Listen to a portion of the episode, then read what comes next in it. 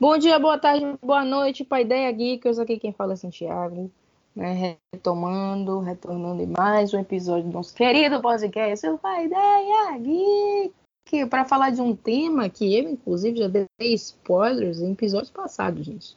Bom dia, boa tarde, boa noite, Santiago, para Ideia Geekers. Mas o episódio de hoje ele tem um tema que eu acho que é bem legal, eu acho bem interessante. E ele dialoga muito com alguns que vocês já devem ter ouvido, que sobre sequência, sequência, reboot, remake, a gente conversou bastante, que é sobre as releituras para o audiovisual. Releitura. O que é uma releitura? É isso que iremos conversar hoje e tentar mostrar a diferença dentro do, do universo, né, desses termos todos, entre eles e principalmente qual a importância de fazermos, desenvolvermos releituras. É isso, Santiago? Exato. E muito provavelmente a palavra releitura é uma palavra que a gente já viu muito por aí. Ela é, ela é muito usada.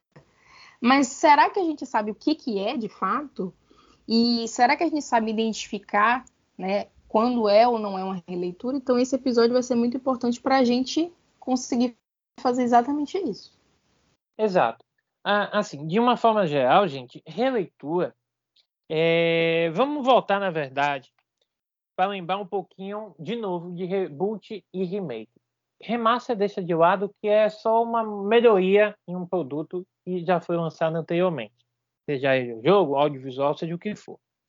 Remake, remake é quando você pega uma obra original e dessa obra original você mantém a mesma narrativa, a mesma história, os mesmos personagens, mas você muda uma coisa aqui e acolá. Um exemplo que sempre vem à minha cabeça são os filmes de Resident Evil. É, que colocou a Alice, ou a Alice, né? É, como personagem principal, protagonista, mas toda a história tá lá. Tá lá dentro do ambiente dos filmes Resident Evil. Então, lá o Chris, está lá o Leon, está lá a Claire, está lá a Jill, a ideia da Umbrella. Então, está lá, com mudanças. Tá? Eu não vou entrar mais no detalhe do, do, dos Resident Evil, não, mas deixa quieto. É um exemplo de remake. Vamos agora partir para reboot. Reboot, gente, é você realmente rebootar, é você reiniciar algo que estava sendo contado. Um exemplo, você tem uma, um uma sequência de filmes, como por exemplo Homem-Aranha, com Andrew Garfield, ou voltando mais um pouquinho, né? O, o Homem-Aranha clássico, com o Tobey Maguire, aí ele faz o terceiro filme, tinha uma expectativa para fazer o quarto, não ocorreu, cancelou poucos anos depois, teve um reboot, trazendo um novo ator, novos atores, um novo elenco, uma nova história de fundo sobre Homem-Aranha também, sobre a história do Peter Parker também. Os personagens têm os mesmos nomes, beleza.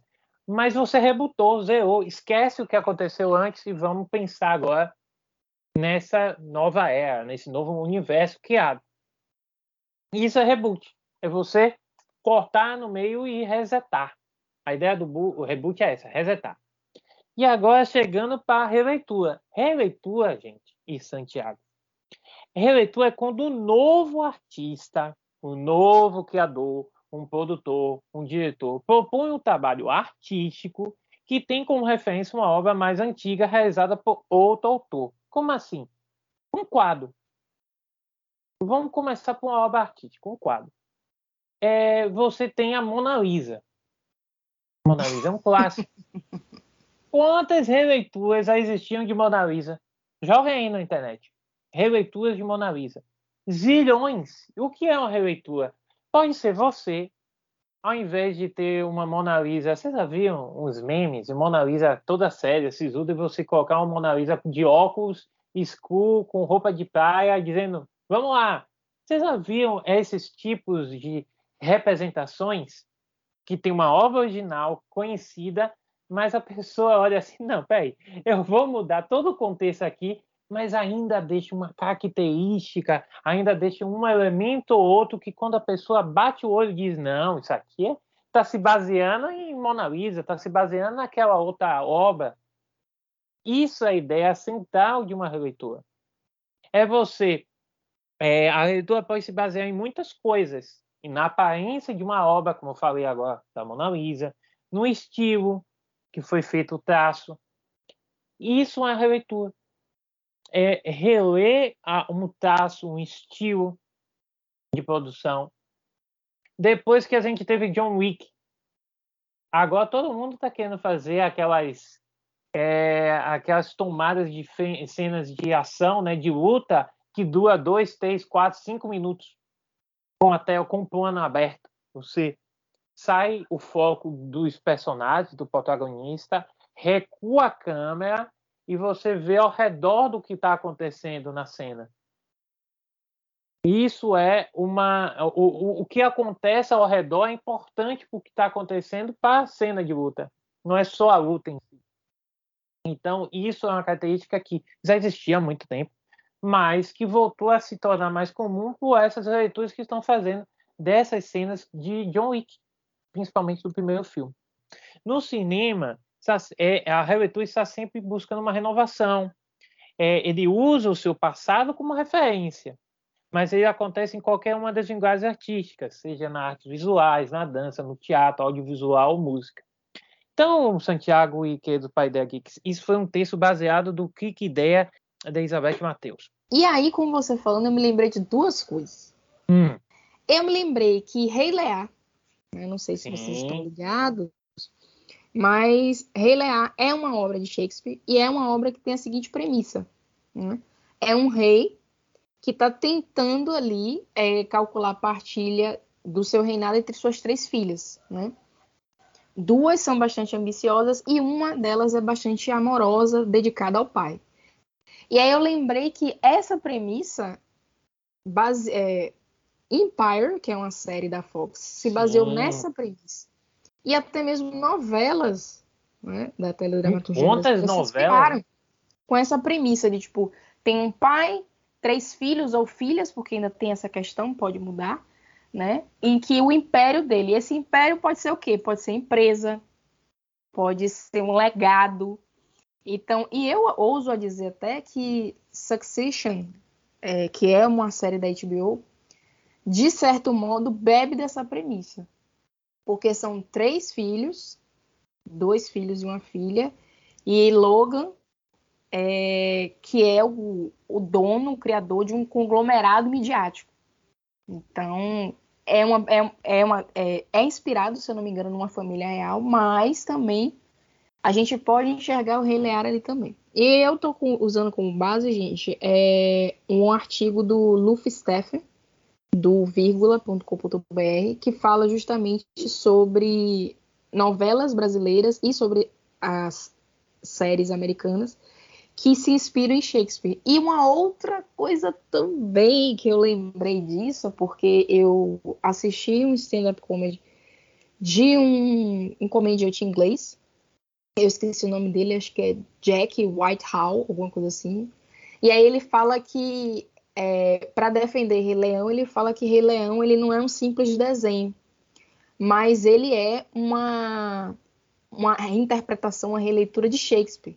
E existem semelhanças entre Rei Leão e Hamlet, que também é uma obra de Shakespeare. Então vejam que as releituras são coisas que são muito comuns no nosso cotidiano. A palavra releitura é uma palavra que é largamente usada, mas eu acho que a gente não tem noção do que é essa releitura. Né? A gente não tem noção desse processo que é tão comum né? no audiovisual, em livros, na música. Então, quando você vir, porque eu fiquei pensando nisso, né? Quando você vê algo do tipo assim, inspirada, baseada, se questione, será que eles estão falando de uma releitura? Será que não é uma releitura isso aqui? Porque aí a gente consegue entender melhor o que de fato é uma releitura e não simplesmente usar essa palavra sem entender o seu significado e implicação né, de releitura.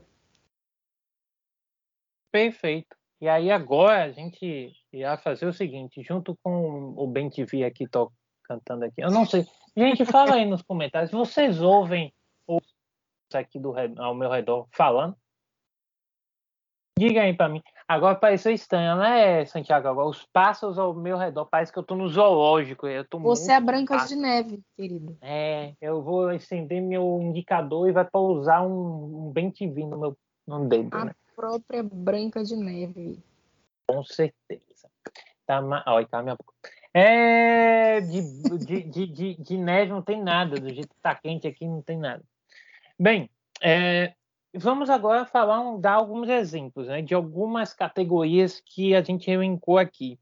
Primeiro, releituras a partir de obras que ditaram uma categoria. Como assim?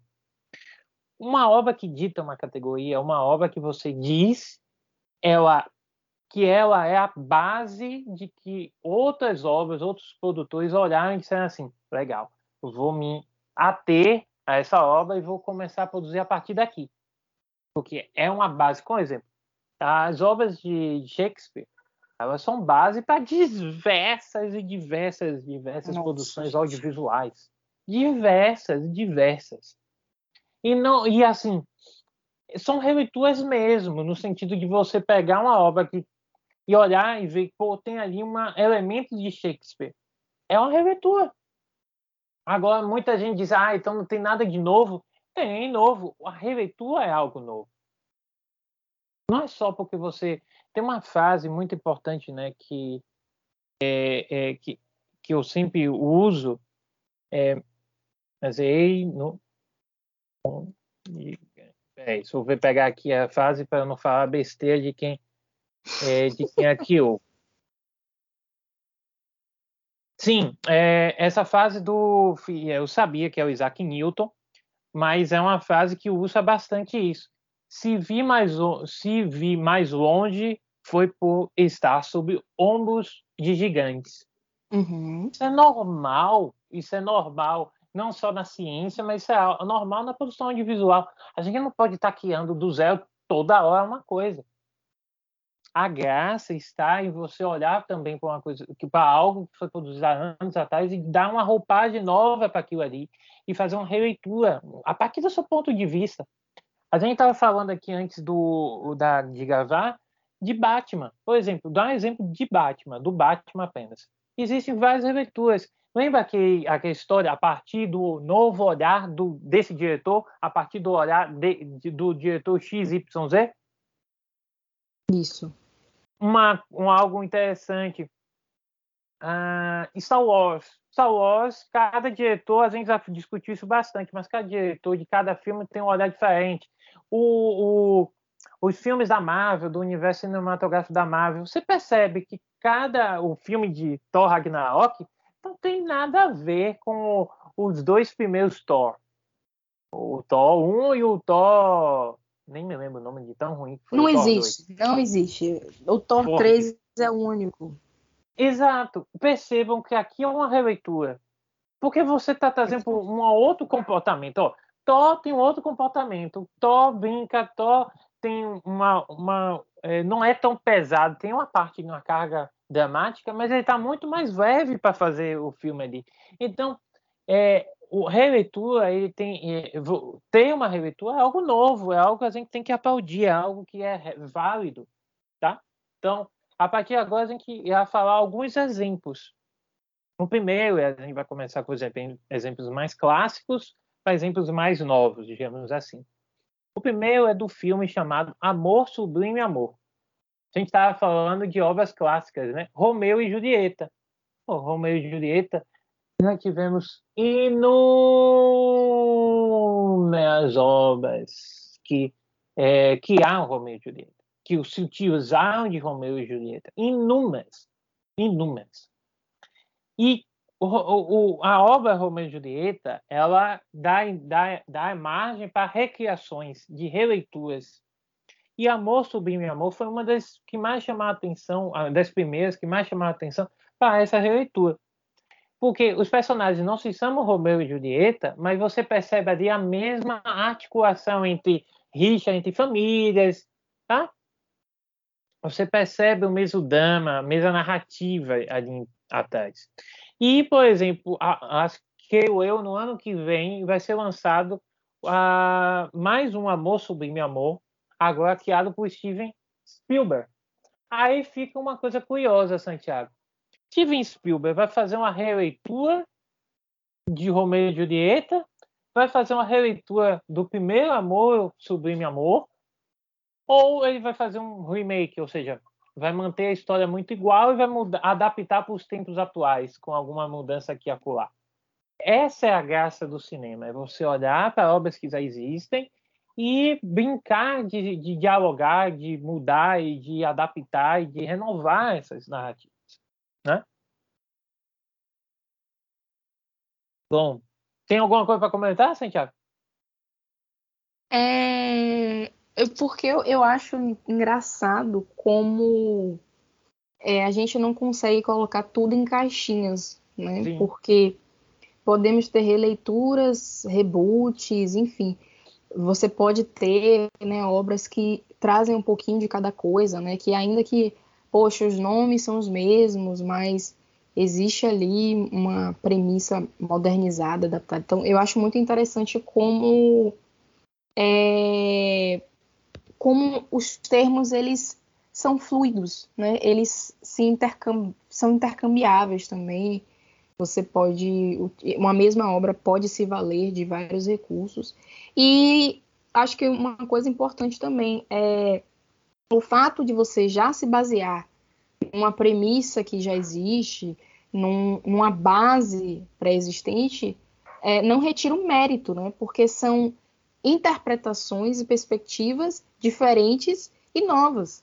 Então, ah, mas a, a ideia não é original. É, eu acho que considerando tudo que a humanidade já conquistou até o momento, tudo que já foi criado, tudo que de cultural, né, todo o nosso arcabouço cultural, eu acho complicado existir uma ideia original no sentido de que isso aqui nunca ninguém pensou é, essa premissa que nunca foi na história da humanidade usada. Né? O que a gente vai ver são interpretações e novas perspectivas, sim, de, de elementos que já existem, mas que também aprofundam e enriquecem muita coisa. E a, a, a gente é, consegue é, ser beneficiado por isso, né? Porque essa, essa premissa de famílias rivais, o amor proibido, olha quantos contextos isso pode ser é, abordado, isso pode ser explorado, né? E a gente consegue discutir tantos elementos sociais e culturais a partir disso, né? E aí, é, o que o, eu acho que quando a gente pensa nas possibilidades que a gente tem de releitura, né? São releituras em contextos culturais diferentes, em épocas distintas, em regiões diferentes. Meu Deus, as possibilidades são tamanhas que você fica assim ansioso. Eu quero mais. Eu quero ver mais e mais releituras de Romeu e Julieta e de outras obras de Shakespeare, porque as possibilidades elas são infinitas. Isso é incrível, isso é maravilhoso. E isso é o que alimenta e mantém a roda girando. Isso é algo sensacional. Então, não é um demérito que a gente se inspire e se baseie, muito pelo contrário, é uma oportunidade de a gente ver né? Como é que aquela pessoa conduz aquela premissa, né? Como é que ela constrói a sua própria trama a partir daquela obra. Então eu fico maravilhada com, a, com a, as releituras, né? É, o, que então, você falou, o que você falou foi é, é, é, a gente tem que estar com a mente aberta e, e pensar isso. de como isso pode ser renovador, né? Que isso. É, é, renovar nem sempre vai para o caminho. Cada caminho não é o melhor. O seu caminho, o seu caminho para a Geeker é o seu caminho, que é melhor para você. Mas o renovar é bom porque gera novas discussões, gera novas formas de, de pensar e de refletir sobre um tema. Então, tem outros exemplos, não só de Romeo e Julieta, mas, por exemplo, a obra clássica do Jane Austen, de Orgulho e Preconceito, que originou Isso. entre tantas obras, como, por exemplo, o Diário de Bridget Jones. The Walking Dead, que, na verdade, é uma releitura de obras sobre zumbis. Desculpa a gente que gosta de The Walking Dead, mas não é um demérito. Entendam Isso. que releitura não é um demérito.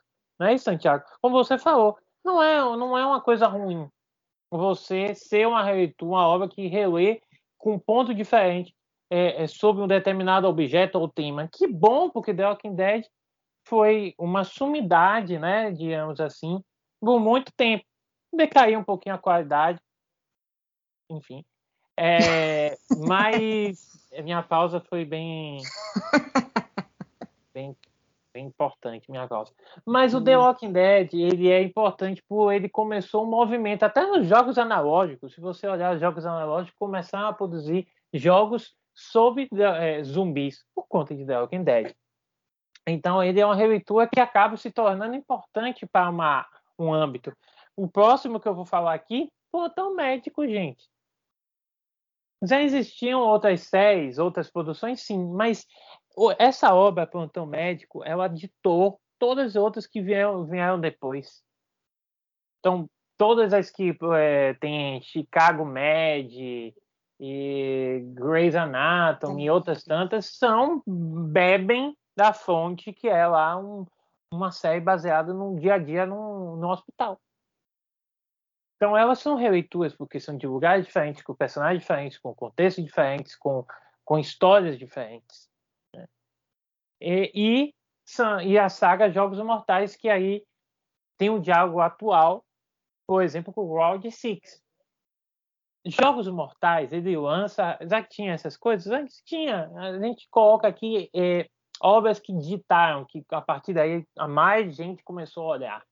E quando você teve lá Jogos Mortais, você começou a olhar, caramba, pessoas que estão se degradando por causa de uma mente ou de mentes mirabolantes malignas que querem que você, que a pessoa tem, passe por realmente jogos de vida ou morte. Round Six, que é um sucesso da Netflix em 2021, é uma obra que bebe de Jogos Mortais. Mas é, uma, é um reboot? Não. É um remake? Não. É um remaster? Muito menos. É uma releitura, porque em outro local, com outros personagens, uma outra dinâmica, as histórias ali, os jogos que são contados em Round Six tem nada a ver com os Jogos Mortais, com a obra ocidental. Então, é, releitura tem muito disso, de você dar um frescor a mais para uma obra que já estava talvez desgastada com o tempo. Tem isso também. Isso. E, e tem uma coisa que eu acho muito importante de pontuar, Davi, é que graças à releitura, que certas premissas é, a gente ainda consegue assistir e acompanhar, porque a gente pode até gostar da premissa, mas uma premissa que é feita do mesmo modo cansa. Mas o que a gente vai vendo, né, com séries de investigação policial, com séries médicas, com séries de suspense, é que a gente vai tendo bases e premissas, é, as mesmas bases, as mesmas estruturas, por assim dizer, os mesmos pilares, os mesmos alicerces mas feitos de maneira diferente. Então eu fiquei pensando, por exemplo, é, houve um boom de séries médicas, de fazerem séries médicas em, divers, é, em contextos diversificados. Então, por exemplo, ah, eu, eu estou falando aqui de médicos é, que atuam é, em ambientes inóspitos. Ah, eu tenho uma série policial que acontece no Havaí. É, eu tenho série de investigação que acontece em determinado contexto. Então, o que a gente vai vendo né, é que, como o Davi falou, são as releituras que fazem com que premissas que a gente goste, a gente continue gostando. Exatamente, porque se ficar parado no caminho não adianta, né? Não pode. As distopias, por exemplo, por que, que a gente faz a gente gostar tanto de distopia? Ainda que as premissas sejam similares, né? Normalmente uma jovem que ela não se encaixa nas regras, alguma coisa assim porque a gente vai tendo diversas perspectivas e interpretações dessa premissa. Isso é muito importante. E isso é algo que a indústria se, apro se aproveita no sentido de que, opa, percebi que essa história fez sucesso. Então vamos de outras histórias que bebem da mesma fonte. E aí que vem um hype. Então a gente vê que tá tudo junto. Releituras, hype. Então, poxa, vampiros fizeram sucesso? Fizeram. Hum, então vamos lá esse livro aqui, que é esse livro aqui, que é uma releitura né, dessa questão vampiros, lobisomens ou só de vampiros. Tem esse outro livro aqui, tem essa saga aqui, e aí vão vir séries, vão vir livros. É, vão ver os filmes. Então, justamente isso que mantém uma premissa, é, o hype de uma premissa, né? Porque quando a gente gosta de uma premissa, a gente quer porque quer assistir, consumir tudo que tem dela, porém a gente não quer consumir a mesma coisa de sempre, a gente quer consumir diferença. Por isso até que obras fantásticas fazem tanto sucesso, obras fantásticas, obras românticas, obras distópicas fazem sucesso porque bebem da mesma premissa, porém oferecem universos completamente diferentes. Então, eu estou aqui olhando para minha para minha estante de livros, eu estou pensando assim, meu Deus do céu, olhando os seus livros que estão juntinhos, você é semelhante ah, você aqui, essa saga é semelhante a essa outra. E o livro, e o livro é ainda mais claro, fica ainda mais claro isso, isso porque quando você adapta, adapta para o audiovisual, o diretor tem uma, uma película diferente, tem uma, uma ambientação uma, diferente. Uma ambientação diferente, uma roupagem diferente, uma vestimenta, enfim. Tem vários elementos que mudam e que acabam mascarando né, que é uma releitura. Porque o intuito não é mascarar, mas a, a pessoa talvez não perceba de imediato.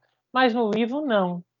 O livro, mesmo que o autor seja outro, seja outro estilo de escrita, você percebe que parte de uma mesma premissa de história. E aí não tem como você fugir, mesmo que tenha elementos distintos ali, você percebe que é, é baseando-se em outra obra, né? ou em outro conjunto, ou outra categoria. Isso é o que ocorre, por exemplo, em animes, que já já a gente vai falar.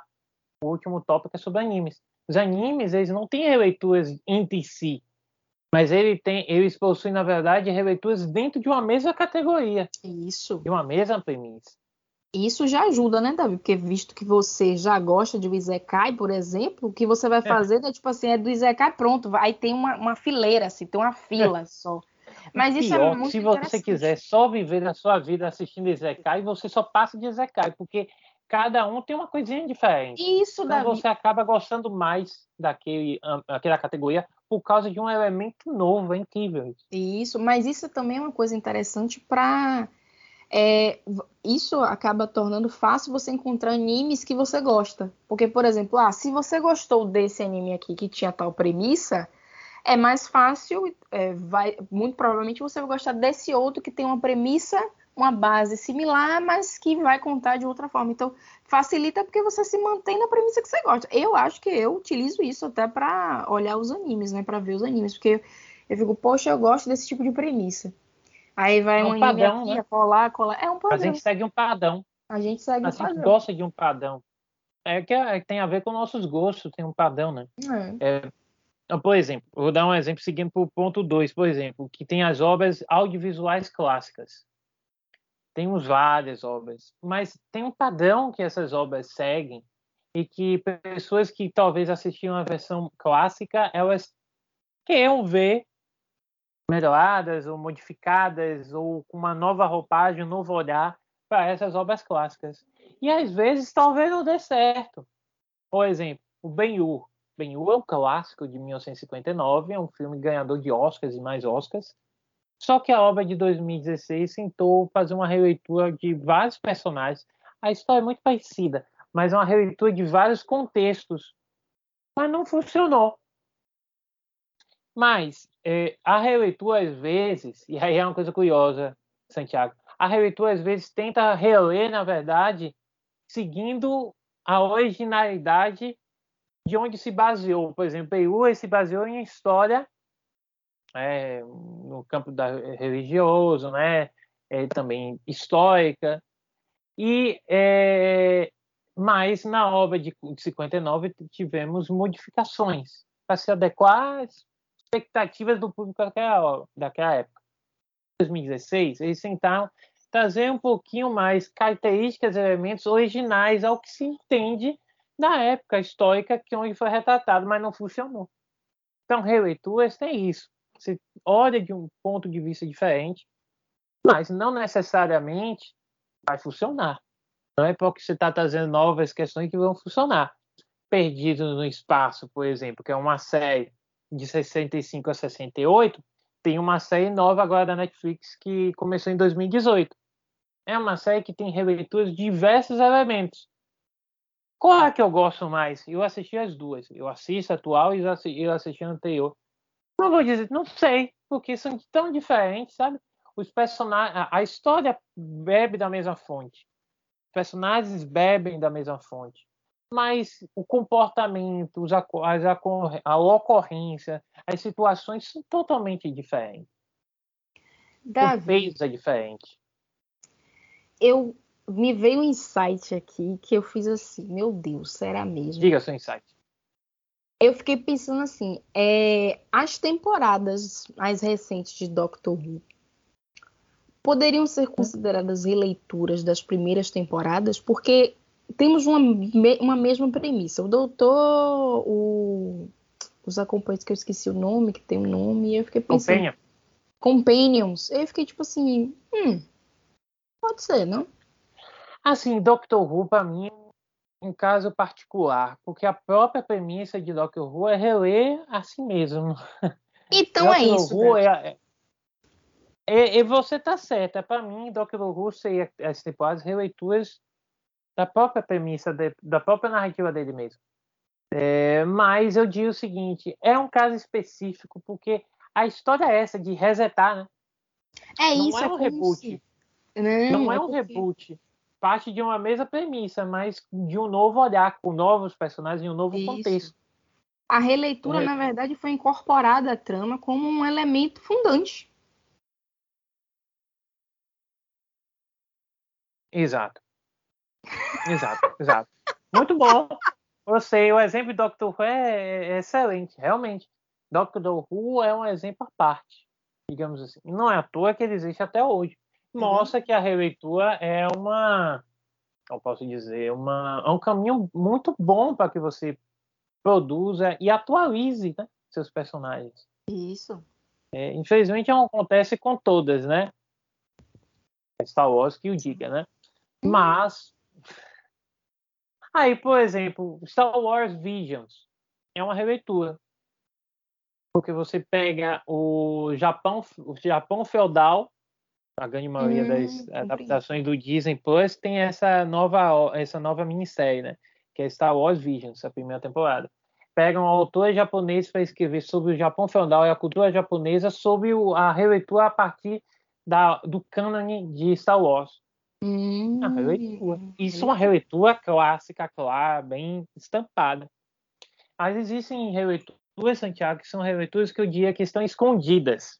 Uhum. Por, exemplo, por exemplo, Star Trek Discovery. É uma série que está fazendo muito sucesso. O, o, público, os fãs de Star Trek gostaram muito. Eu gostei muito. Eu, eu assisto a série muito.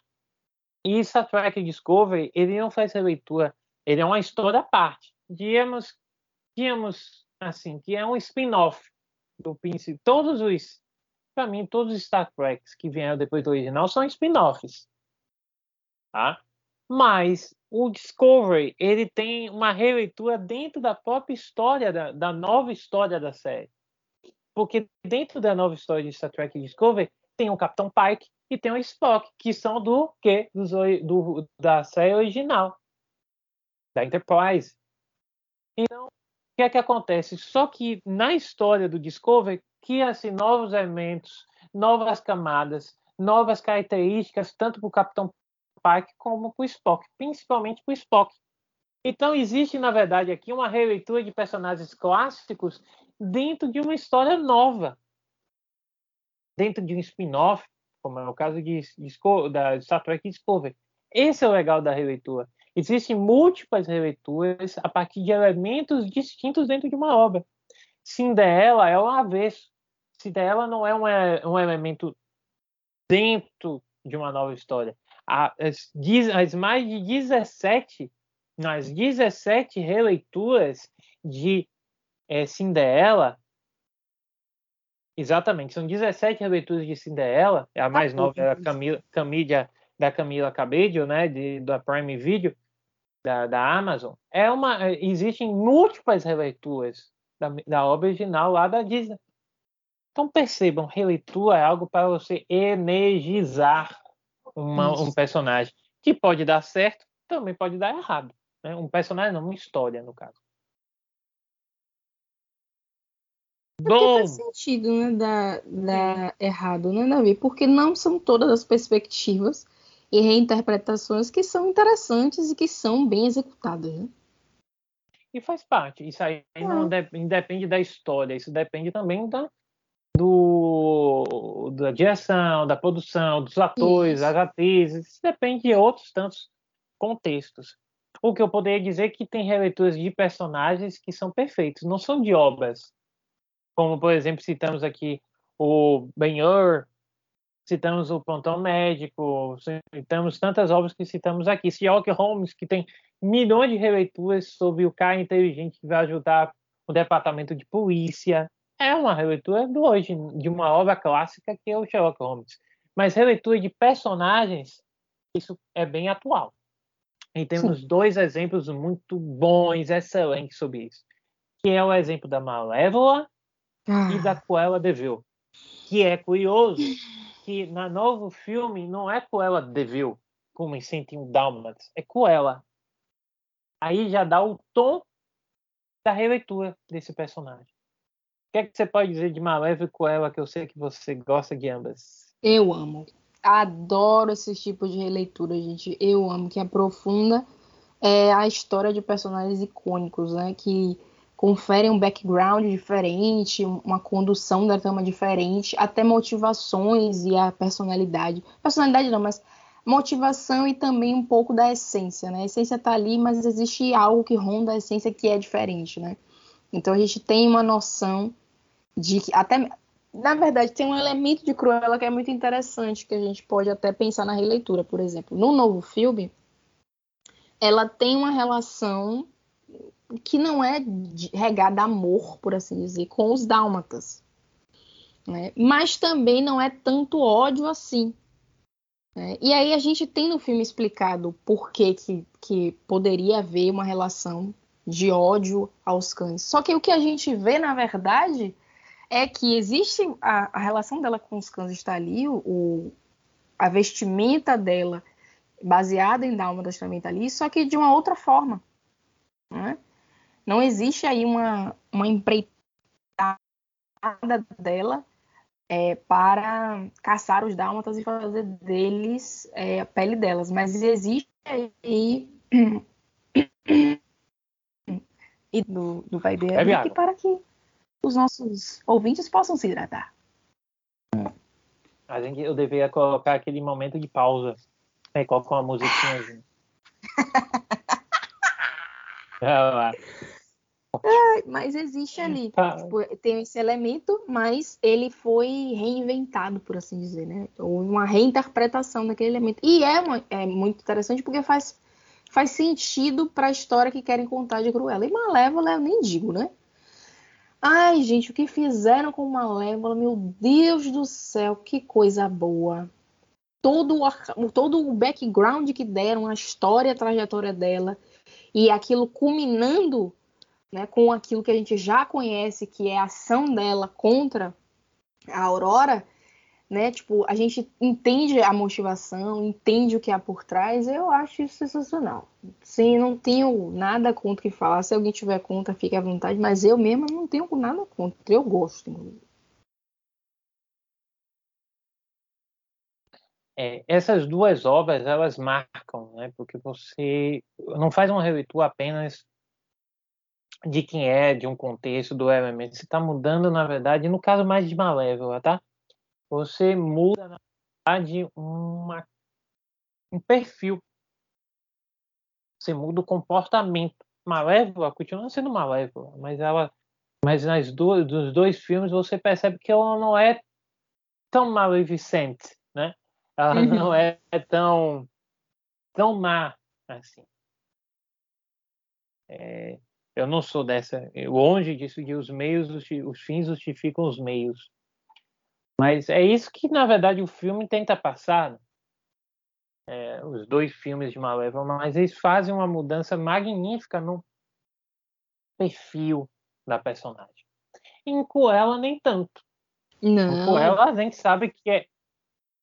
Em Cruella, nem tanto. Ou você discorda?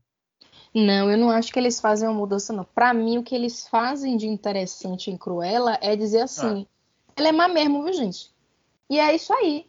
Ninguém ela é tornou ela má, nem nada. Ela é assim mesmo. Ela é má. agora tem outra pessoa que também. Existem outras pessoas estão mais quanto ela no mundo. E aí, o filme de Cruella é má contra má. É isso.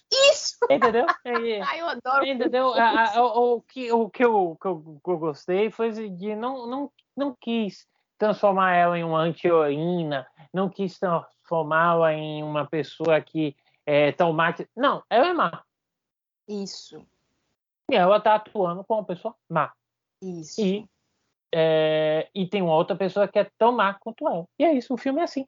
Entendeu? Então, a, a releitura de Cruella foi no intuito de dizer o seguinte, de, de colocar um na- colocar uma pedra em cima e dizer assim, não, nós não vamos justificar porque ela é má. Ela é má. Exato. Agora, existe uma, existe uma caracterização para que ela fosse assim, e não como 101 Dálmatas, que simplesmente ela é a rica e. Aquela caracterização, ela é rica, tem tudo, tem poder, e agora eu vou maltratar meus cachorros.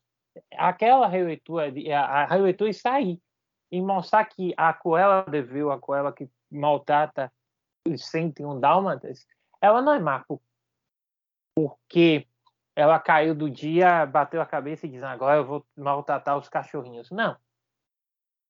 É ruim desde pequena, desde sempre. É É, isso. Eu acho que a, o filme não tá preocupado no porquê, né? Ele tá querendo falar como. exato. Como ela é e como ela vence, ela agia antes de se transformar na personagem do lado Sentiu Dálmatas. Isso. E como foi que ela chegou de Estela, ela chegou a ser Cruella. Então eu acho isso interessante da Exato. proposta do filme. Como, não porquê. Exatamente. É uma releitura. Perceba agora, vocês vão perceber a diferença de um reboot, de um remake com releitura. A preocupação aqui não é você pegar a obra original e recontar de uma maneira diferente ou mantendo e trazendo novos elementos. Não. A releitura é no sentido de você mostrar um, um lado, um ponto de vista diferente da obra original, de um personagem da obra original. Isso é interessante. Bem, depois desses exemplos magníficos, temos algumas menções honrosas, né? não é deson- desonrosas, como aconteceu em alguns episódios aí atrás, é, menções honrosas, é, por exemplo, o Diabel e a Fé, de 2014, que tem uma releitura dali, não é tão grande como, por exemplo, Malévola e Cruella, obviamente, mas tem. O João... Ah, esse aqui é... Esse aqui é perfeito. João e Maria, Caçadores de Bruxas. É uma releitura, uma senhora releitura. Não tem discussão, tá, gente? É uma Hum. releitura. Verdade. É uma releitura. Vão assistir que vocês vão entender por quê. E tá tendo, se não me engano, estão gravando a continuação depois de oito anos, mas tudo bem. É, Ah, Branca a gente já, de já Neve- falou sobre isso. né? que é isso? Já falando sobre isso, né? Continuações. Meu Deus. Branca de Neve e o Caçador é uma releitura. E sai do ponto da adaptação clássica da obra. Tem vários pontos incomodativos. E traz uma, uma releitura para um âmbito novo, né? Para uma, pra um olhar inovador e novo é, sobre a história original da Branca de Neve. Tá? Eu gosto, eu gosto. Não, eu assim, eu, eu prefiro uma, uma leve a Cruella, mas eu entendo como uma boa releitura também. Eu também. Entendo dessa forma. Principalmente o seguinte. O 2, né? É. Concordo. Releitura em animes. Releitura em animes. Foi, mulher. Releitura em animes é ótimo. Porque, como eu falei logo no início do episódio, releitura em animes não tem uma obra que você faça uma releitura. Pode acontecer agora com o Jack no Kyojin, que é um clássico. Temos clássicos do Cavaleiro Zodíaco, por exemplo. A gente pode citar é, Churato. Churato é uma releitura de Cavaleiro Zodíaco, tá, gente? Eu adoro Churato. Para mim, às vezes, em alguns momentos, ele é até melhor do que Samurai X. Ou Samurai X. Do que Cavaleiro Zodíaco. É, do que Senseiya. Mas é, é inegável que um monte de heróis que se vêm para proteger uma deusa em um mundo diferente, em um contexto com um monte de deus, onde a, onde a salvação e o futuro do, do universo está dependendo disso, e que eles se transformam e vestem armaduras com superpoderes. Se você não me disser que é uma releitura de Cavaleiro Zodíaco, você precisa nada, você não precisa nada, você só precisa entender que existe existe essa questão, essa possibilidade dessa questão. Então você entendeu, Santiago? Então, é, mesmo que os animes tenhamos exemplos como o de Cavaleiro Zodíaco, não é muito comum ter releituras de animes. Mas nós podemos ter, e o que mais acontece, são releituras de categorias. Dani que o diga. É, ela gosta de categorias, eu gosto de categorias, Santiago gosta de categorias. Os animes possuem várias nichos, né? Volta em vários episódios aí, desde o, episódio, os primeiros episódios de 2020 do Papo Otaku, eu e Dani falando sobre categorias de animes. E lá a gente fala de Zekai, de Tensei, falamos de Sojo, falamos de Shonen, entre ou tantas outras variantes, né? E o que os animes fazem é tentar reinventar ou reler é, mecanismos, dinâmicas clássicas a estética é, vai sendo repetida de forma repetida dentro dos animes. Por exemplo, Izekai. Izekai é um cara que morre ou que acontece alguma coisa, ele viaja no tempo e, ele, por exemplo, ele abre um livro, como por exemplo o Herói do Escudo. O cara abre um livro e vai para um mundo medieval onde os heróis são convocados. Ou o Moshuko Sensei, Tensei, que é o cara que morreu e volta e renasce em um mundo de, de magia. Isso é tudo Zekais, só que cada um desses Zekais tem uma história diferente. Eu já vi Zekais de, por exemplo, o Santiago, que o, uh, ele volta como herói, mas ele não quer ser herói. Ele quer cuidar da vida dele. Aí ele deixa de ser herói e vai, vai que é uma loja de, de remédios que o poder dele é ele é um mágico, então ele consegue fazer que há medicamentos. Nada a ver com um, um, outros Zekais que voltam e se transformam em herói com cenas de ação e tudo mais. Não, ele só quer voltar e ter a vida dele. Então, é, os animes existem muito disso, de zumbis, tem muito anime sobre zumbis, sobre gigantes, sobre o Mecha, o 86 que eu e Santiago adoramos. Uhum. Ele é, tem ali uma releitura de Mecha. O que é Mecha? Animes como Gundam, que tem robôs gerenciados por seres humanos, que são controlados por seres humanos. Então, existe todo mundo é igual a Gundam, aquele robô gigante lá? Não. Cada obra tem um olhar diferente sobre essa possibilidade. Voltron, que é uma série da uma, uma animação da DreamWorks, da Netflix, é outro exemplo de uma obra que bebe da fonte da, de Gandalf, de Mecha, né, de robôs controlar seres humanos, mas sem, tem sua própria história. História de distopia, de, de fantasia, de mundo apocalíptico, também tem suas releituras. Isso é mais comum nos animes, Santiago. Releituras dentro de uma mesma estética, dentro de uma mesma categoria, e não de obras, como a gente estava falando aqui antes. Hum, é verdade. E isso só fortalece aquilo, né? Tipo, Davi gosta dessa premissa. Qualquer anime, quer dizer, qualquer não, mas é, é, muito provável que um anime que tem essa premissa seja um anime que Davi queira acompanhar. Da mesma forma que as premissas que eu gosto muito, é, a depender dos animes, vão ser premissas que eu, se tiver a mesma premissa, eu vou querer acompanhar.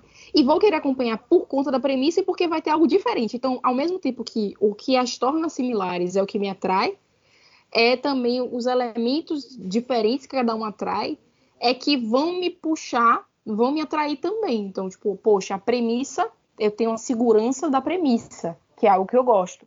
Porém, como cada um é diferente, eu tenho a segurança da premissa e tenho o ineditismo, né, que cada uma traz. Então, isso é sensacional, né? É uma dualidade muito bacana que a gente pode encontrar nos animes, principalmente nos animes. Perfeito. Então, então gente, aí é, essa é a ideia das releituras. Eu acho que a gente fecha com uma, um quarteto, né, de um conjunto, na verdade, de temas de, importantes quando falamos de obras cinematográficas, enfim, do audiovisual. Então, toda vez que iremos que passemos a conversar sobre isso, Santiago, por exemplo, nós iremos fazer propaganda desses episódios. Olha, a gente já foi de releitura, olha, a gente já foi de reboot, olha, a gente já foi de remake. Então, esses episódios que a gente está construindo, e tem outros que iremos construir ao longo das próximas semanas e dos próximos meses, são todos para criar uma base. Acho que assim é bem interessante falar dessas bases criativas dentro das produções audiovisuais, porque elas nos direcionam também para formas de entendê-las. Se você entende o real motivo daquela obra ser, ter sido criada, ser ter sido recriada ou modificada, você entende também a expectativa que foi criada em cima dela e você também entende o porquê que ela possa ter é, te, é, te trazido é, respostas interessantes ou te decepcionado de alguma forma. Tá? Então, acho que o que a gente tá, está falando nas últimas semanas sobre esses temas é com esse intuito, tá? Então, voltem alguns episódios, vocês estão começando a ouvir este aqui, voltem alguns e vocês vão perceber o episódio 68, tem episódio 65, então tem os vários, parte 1 e parte 2. A gente fala de spoiler, de spin-off. Então, esses, esses episódios eles vêm para mostrar que, sim, releituras como qualquer outra produção, elas, elas às vezes fazem releituras de coisas que não precisam mais ser nem ser relidas, por exemplo, Cinderela, vamos e convenhamos, Santiago, são 17 obras audiovisuais, são 17 filmes ou séries que releem em Cinderela. Você acha que não poderia ter um espaçozinho? Poderia, né? Ter um espaçozinho maior, dar mais um tempinho. Não sei. Eu acho, Mas... Davi, que o, o problema de releituras é quando é, a originalidade delas é, se vale de contextos. não, tem isso também, né? Se vale de contextos. Não, não, não é isso que eu quero dizer, não. Mas é, eu acho que a grande, o grande problema da releitura, e aí eu vou usar o exemplo de Cinderela, é que a premissa de Cinderela cabe diversos tipos de pessoas. Sim. Ali. E infelizmente o que a gente não vê é isso. Então, por exemplo, para ter uma Cinderela não branca, para ter uma Cinderela marrom, amarela, negra, indígena. Então, tipo assim, eu acho que poderíamos nos enriquecer muito mais das releituras se de alguma forma os elementos que fossem originais, de fato fossem originais, é, para renovar aquele aquele aquela premissa. É, aquela narrativa, né? Aquela, aquela narrativa. narrativa. Porque eu acho que, tipo assim, quantas dessas releituras que nós tivemos figuraram protagonistas não brancas?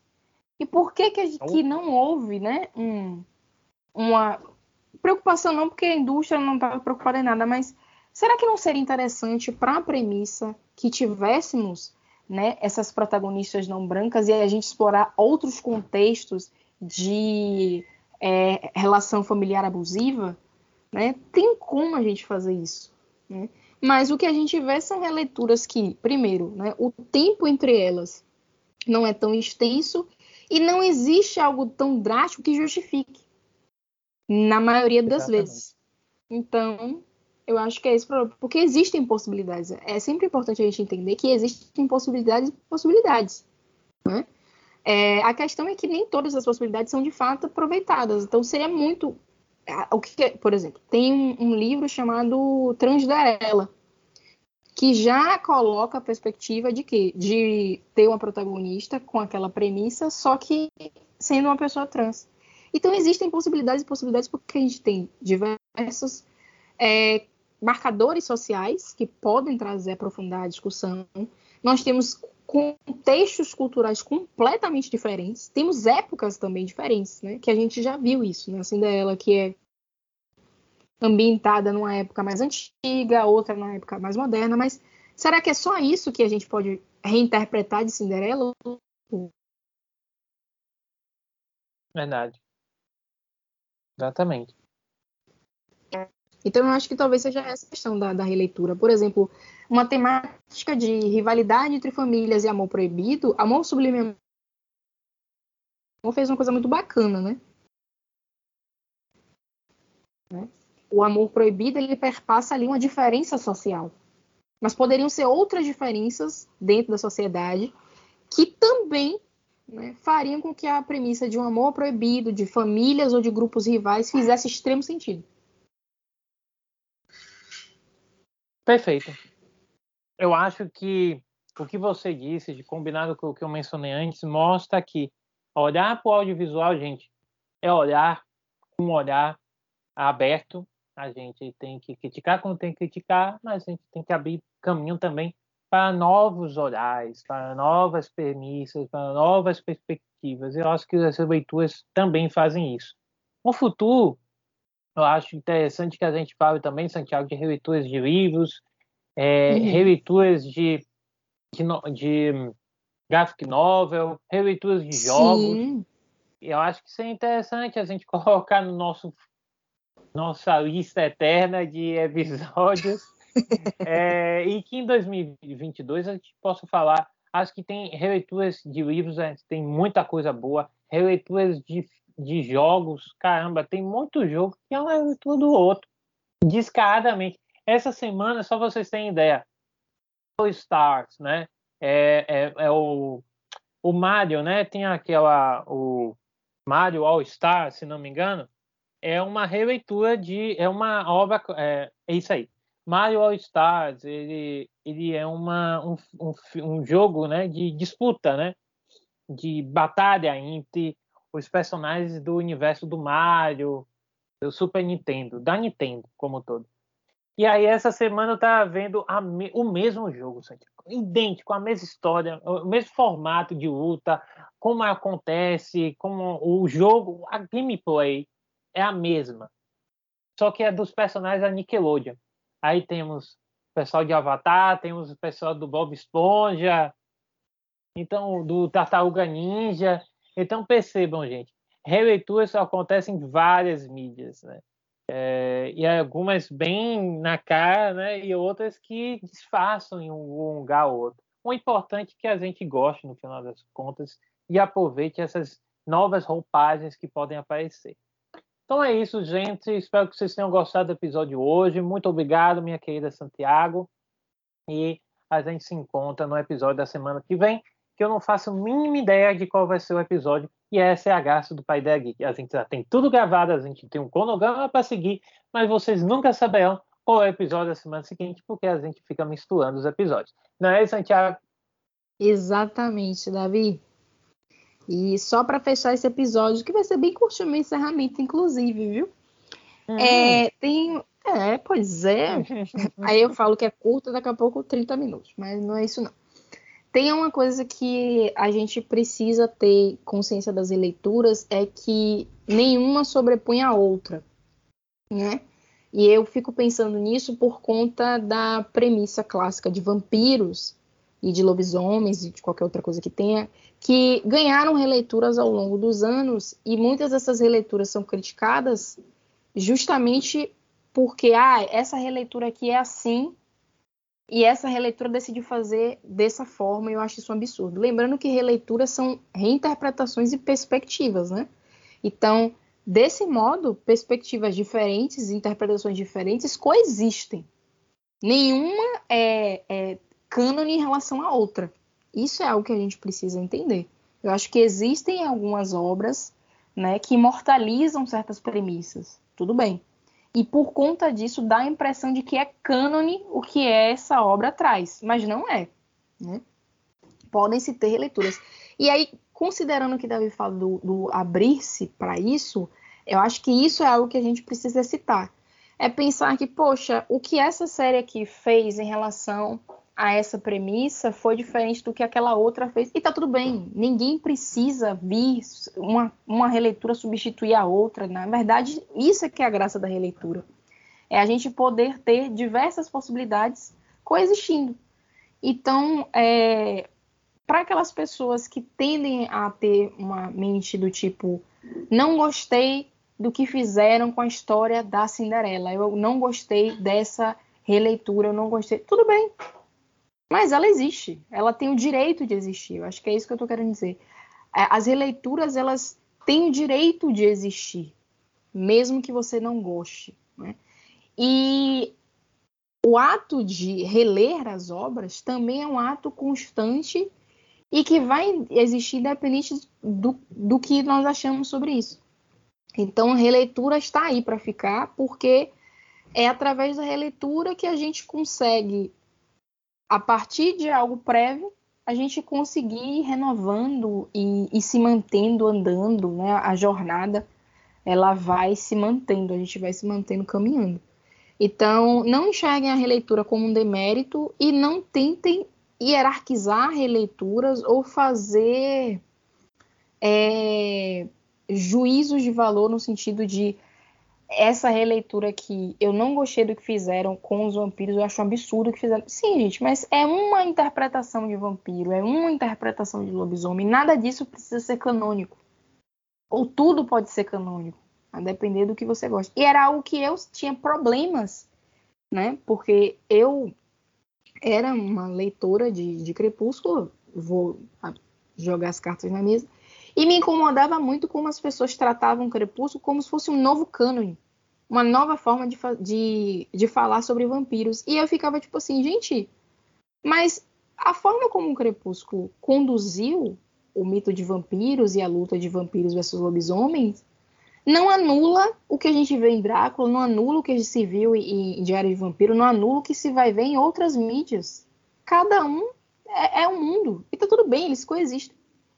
E tá tudo bem você também não gostar, mas o que não dá é para sentir como se uma releitura substituísse a outra ou que fosse uma nova verdade, né? O que a releitura que se fez dessa premissa é a nova verdade. Não é. São interpretações interpretações e que podem ou não funcionar, serem bem ou mal executadas, e é isso.